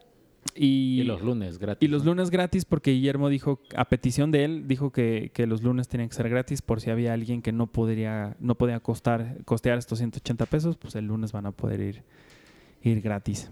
Sí, y si pueden, o sea, vaya, si tienen muchas ganas, son fans de Del Toro, pueden viajar de aquí de México a Guadalajara, que, la- que el, eh, autobús casi, ¿qué? ¿Cinco horas? ¿Seis Cinco horas más o menos. Hay vuelos desde 700 pesos, ¿eh? Digo, ya si, Ya, si te urge llegar si rápido. te urge llegar rápido, pues no está tan caro como vuelos a otros lados. Aparte te puedes comprar unas tortas ahogadas, ¿no? Hacer como un tour gastronómico de. Guillermo que es bien chistoso porque cuando fue la inauguración que estaba este en la fiesta ahí en el Musa estaba este Bayona, eh, Gael García Bernal, Diego Luna, eh, quien quieras estaban ahí, ¿no? Eh, y mientras ellos estaban chupando ahí muy a gusto en el Musa, Guillermo estaba en los churros La Bombilla, que están al ladito del Musa, ahí comprándose sus churros. Ay, se me antojaron unos churros. La verdad están muy buenos, ¿eh? ¿Sí, ya los probaste? Sí, y hay unos, unas nieves donde va el que se llama Polo Norte, creo. Ajá. También, así, ¿Sí? gloriosas las Puta. pinches nieves. Me acuerdo, creo que fue, ¿cuándo fue? Durante el Oscar de hace como tres años, ¿no? Que decide así, ahí les va mi top 5 de heladerías. Ajá. O sea, top 5, es decir, 4, en Italia no sé dónde, Sí. 3. Sí, sí, sí. Que fue el año en el que ignoraron a, a la Cumbre Escarlata, Ah, mira, con Jessica Chastain. con Jessica Chastain, por cierto. Sí, está bien padre. La verdad es que sí vale mucho la pena. Eh, digo, la gente que viva allá, qué afortunados porque pueden ir las veces que quieran, ¿no? Pero yo creo que sí es un viaje que, que vale mucho la pena, sobre todo para esta gente que, que le gusta, lo que les decía, ver películas, series, cómics, todo eso, y además creer que, que eso es lo que más me, gustó de la exposición, que tú sales muy inspirado, la verdad. O sea, con todas las cosas que hay ahí, sí sales como con estas ganas de decir, pues yo también podría hacer eso. Yo tam digo, no sé si dibujar, pero a lo mejor yo también podría escribir una historia o animar o qué sé yo. O sea, hay- creo que eso es lo, lo más bonito de esta exposición, que realmente sí sales totalmente inspirado para convertirte en el próximo lo que quieras, ¿no? Así Hasta- inserta aquí el nombre que tú quieras. ¿Hasta cuándo va a estar? Hasta octubre, el, a finales de octubre. 27 de octubre. Yo estoy seguro que la van a dejar hasta fin de año. Pero pues no se confíen. Porque en una de esas, Ajá, exacto. dice Guillermo, ¿saben qué? Ya. Ya estuvo bueno, denme todo, regrésenme todas mis cosas. Regrésenme ya me mis enojé cosas. como niño. Exacto. Ya, Ya mis las quiero de juguetes. regreso. No, pero es que imagínate mover tantas madres No, y pues, cosas. No sé cómo le hagan. No, ahora- no me quiero imaginar, pero o sea, vaya, eventualmente va a pasar, todos nos morimos cuando se muera este Guillermo del Toro. ¿Qué va a suceder con su casa, con todo esto? Ahora sí que, obviamente me imagino él lo va a poner en bajo testamento y va a decir, bueno, quiero esto acá, esto acá, o no sé. Bueno, el día que eso suceda yo me voy a morir de tristeza, Checo. No, pero yo, yo sí creo que... No, no sé, es que últimamente... Bueno, Guillermo siempre ha sido como muy generoso, ¿no? Lo hemos visto últimamente con los chavitos que se van a ir de la Olimpiada de Matemáticas a Sudáfrica, Ajá. creo. Y con los, la gente que le ha apoyado en cortos, en largos y demás. Pero últimamente sí lo he sentido como mucho más generoso por alguna razón. Una amiga me decía, ¿qué tal que se está muriendo y ya está delegando todo? Yo espero que no. Eh, no. Y no creo. La verdad es que yo más bien lo, me gustaría pensar que es porque tiene muchas ganas de, de ayudar y de hacer cosas. Porque él siempre lo ha dicho, que si a él no le hubieran ayudado, que Berta Navarro, que fue la productora de Cronos, si ella no hubiera confiado ciegamente en él, pues Guillermo del Toro no hubiera existido. Entonces él dice que sigue teniendo como esta deuda de ayudar a la gente lo más que pueda. Claro. Sí, o quieras o no también, aunque te digan, no, es que a mí no me interesa el Oscar. Quieras o no, ganas el Oscar, tu mejor película, mejor director, ganas, eh, ¿Venecia ganó o qué ganó? Ajá, el León de Oro. El León de Oro. O sea, dices, o sea, dices, bueno, llegué, ya llegué a un punto donde ahorita estoy teniendo, obtuve lo que pues siempre quise al ser cineasta, quizás tener una historia muy personal y que, me, que se reconozca está padrísimo. Pues Sí. igual y ya te desprendes de muchas cosas, dices, ah, voy a dejar ya Pues fluir todo. Lo que sí es que yo creo que ahorita tiene la capacidad de que puede levantar el teléfono y decir, oigan, ya voy a filmar en las montañas de la locura. ¿Quién me la va a pagar? Ajá, ¿No? Exacto, sí. Y yo creo que la gente sí se estaría peleando por financiarle esa película. Y más Eh. bien yo creo que no estoy seguro si ya la quiere hacer o se sienta listo. La bronca es que, digamos, ya no hay un Fox que se lo haga. O sea, ya nada más está un Paramount, un Sony, un Universal. y las más chiquitas, porque oh, Disney ni, ni No, con ni chochos en le va a hacer drogas. nada. No, no, no. O Netflix en una de esas, O ¿no? Netflix, pero para lo que, lo que le gustaría de dinero, o que en una de esas Disney también le dice, va, te, ha- hazte una super obscura de Maléfica 3, por, por decir una estupidez. Ujú. Eh, ¿Qué película sería como rara que él dirigiera? Ah, o sea, ahorita que dijiste Maléfica 3. O sea, como que, qué remake te imaginas? de, de así como hasta de Disney. De que Disney, de Disney. Mm, puta, o sea, sería como el socio, socios y sabuesos, o como, no, zorros y sabuesos. Ajá. Eh, Sería una de esas, o, o este, o Hércules. Puta, sí sería como... de- Hércules. Esa no estaría tan mal por las criaturas y todo eso. Sí, estaría medio raro, ¿no? estaría raro. Estaría raro, pero no estaría mal. Pues. Eh. Una de Star Wars, que le den una de Star Wars. Una de Star Wars, una de Java de Hot. Uy, Ah, esta estaría bien eso buena. estaría chingón. Sí.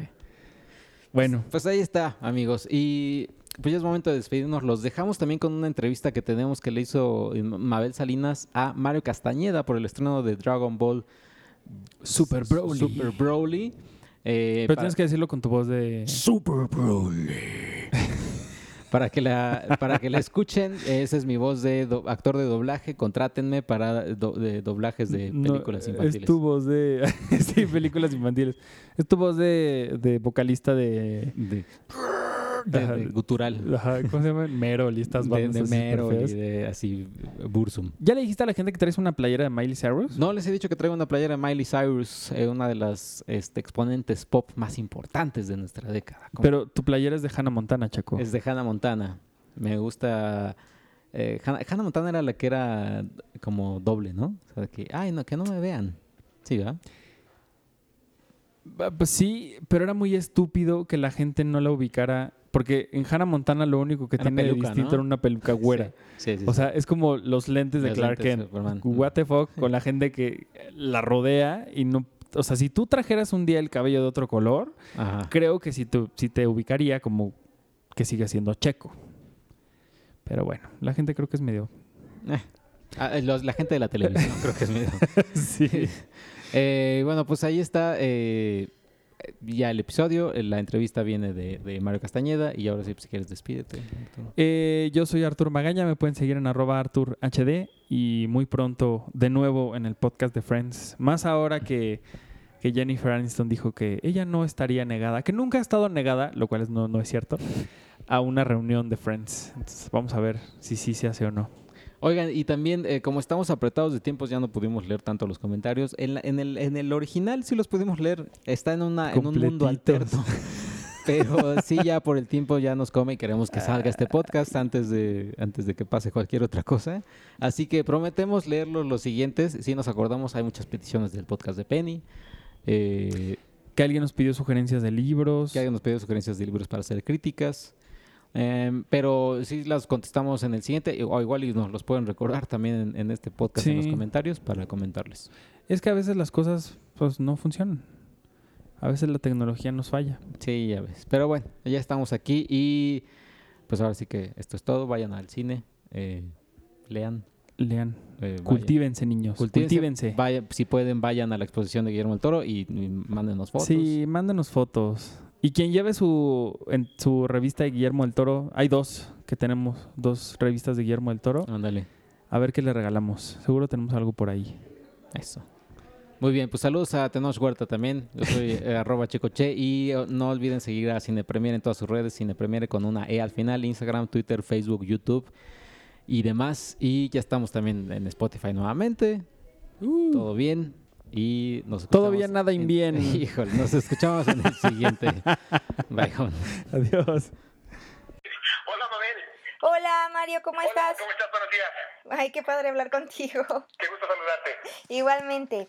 Oye, pues fíjate que esta entrevista la queremos meter, tenemos en Cine Premier un podcast y queremos eh, incluirla. Entonces, eh, pues sí, básicamente va a ser como si saliera en radio, pero pues en podcast.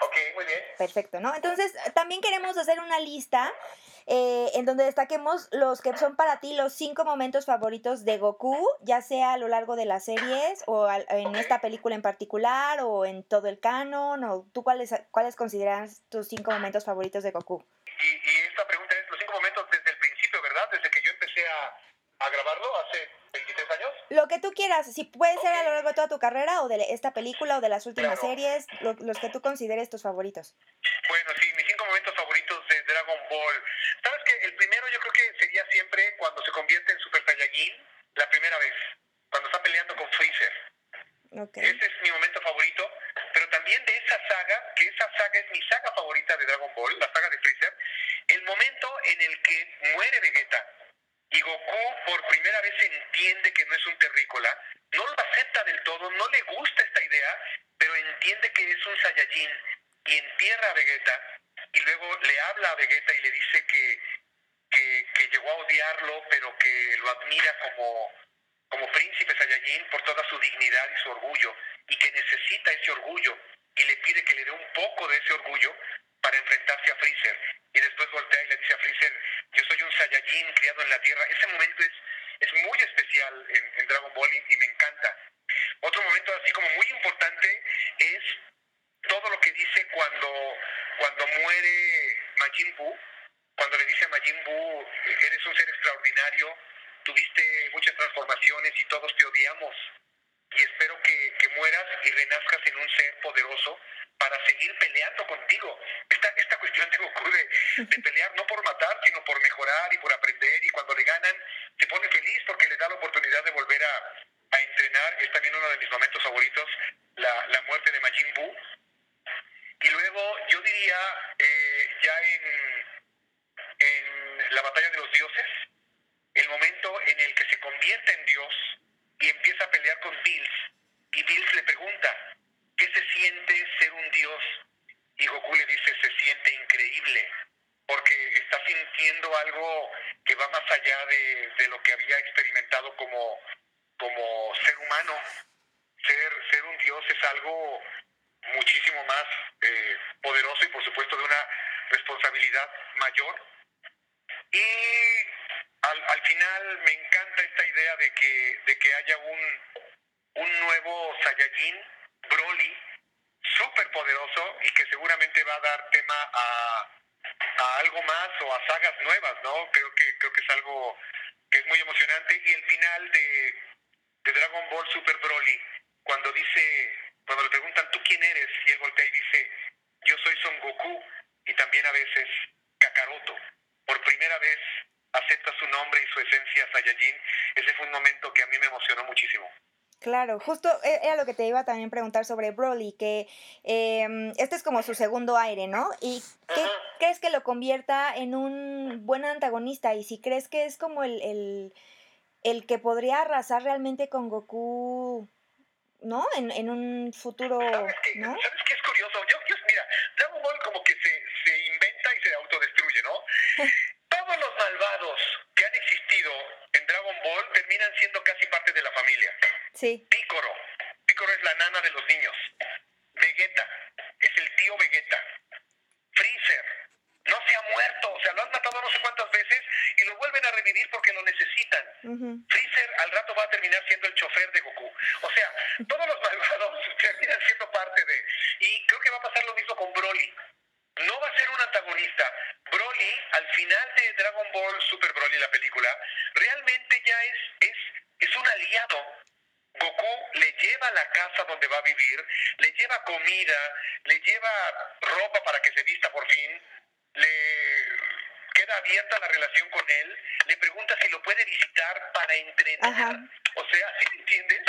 Broly se va a convertir más que en un adversario, en un aliado. No creo que, que haya un, un adversario a futuro, más bien va a ser un nuevo Super Saiyajin muy poderoso y, y va a ser un gran aliado de Goku y de Vegeta. Claro, que ese es como la nueva, el nuevo propósito de Goku, ¿no? Ahora ser tan fuerte como Broly lo es él solito, porque en esta película tienen que combinarse justo, eh, hacerse gogueta para poder vencerlo. Exacto, sí, la verdad es que esta, este, este monstruo en el que se convierte Broly, que no tiene conciencia, o sea, no, no puede frenarse. Ujú. Broly no puede frenarse hasta que acaba de destruir todo. Y entonces por eso solo, solo fusionándose iban a poder destruirlo y afortunadamente antes de que Gogeta lo mate, lo rescatan y lo quitan de enfrente, porque si no habría y la idea es obviamente no, que no muera. Exacto.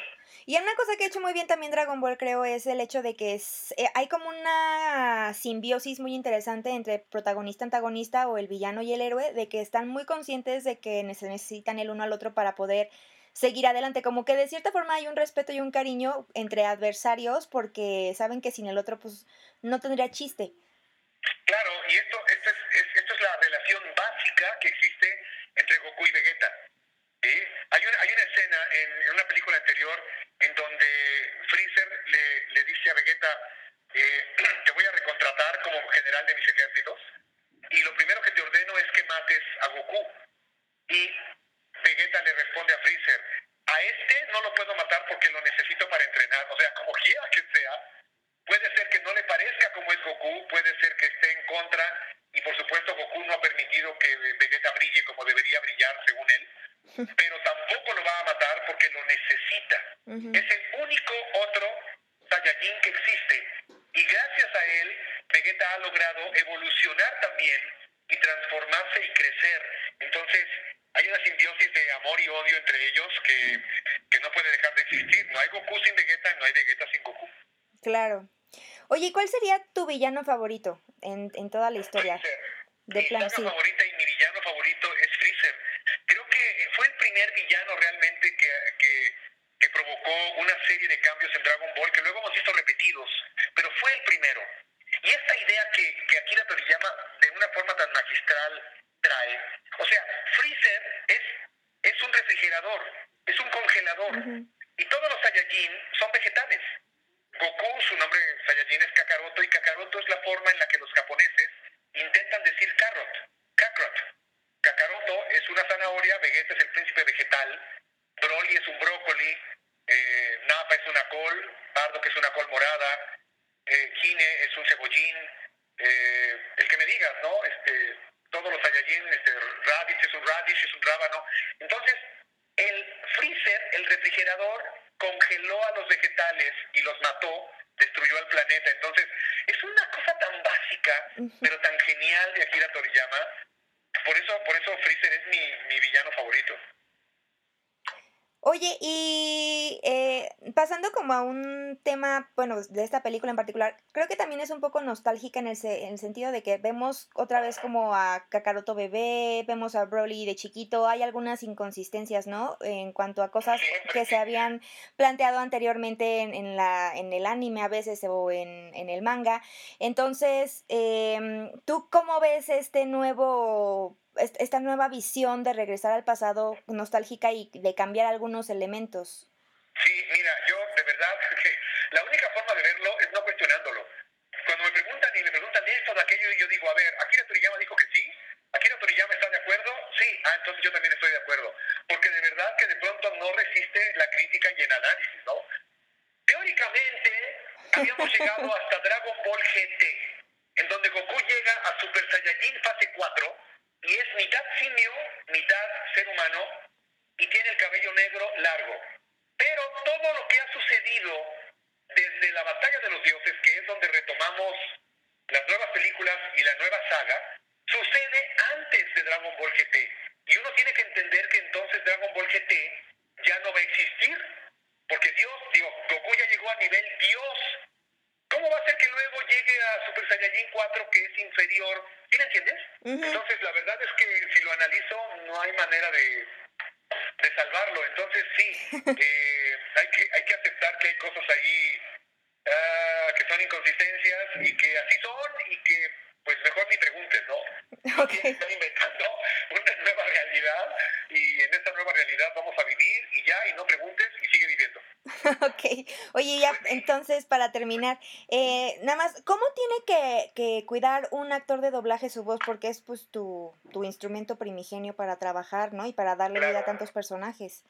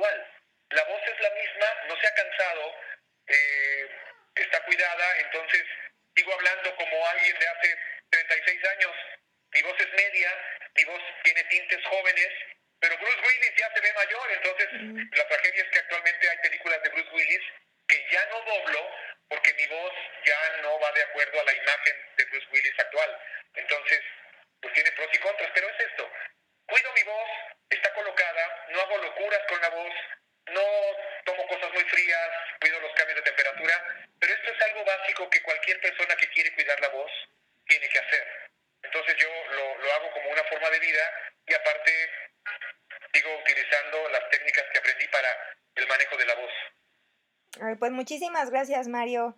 A ti, gracias. Un saludote. Un saludote. Que estés muy bien. Hasta Igualmente, luego. bye.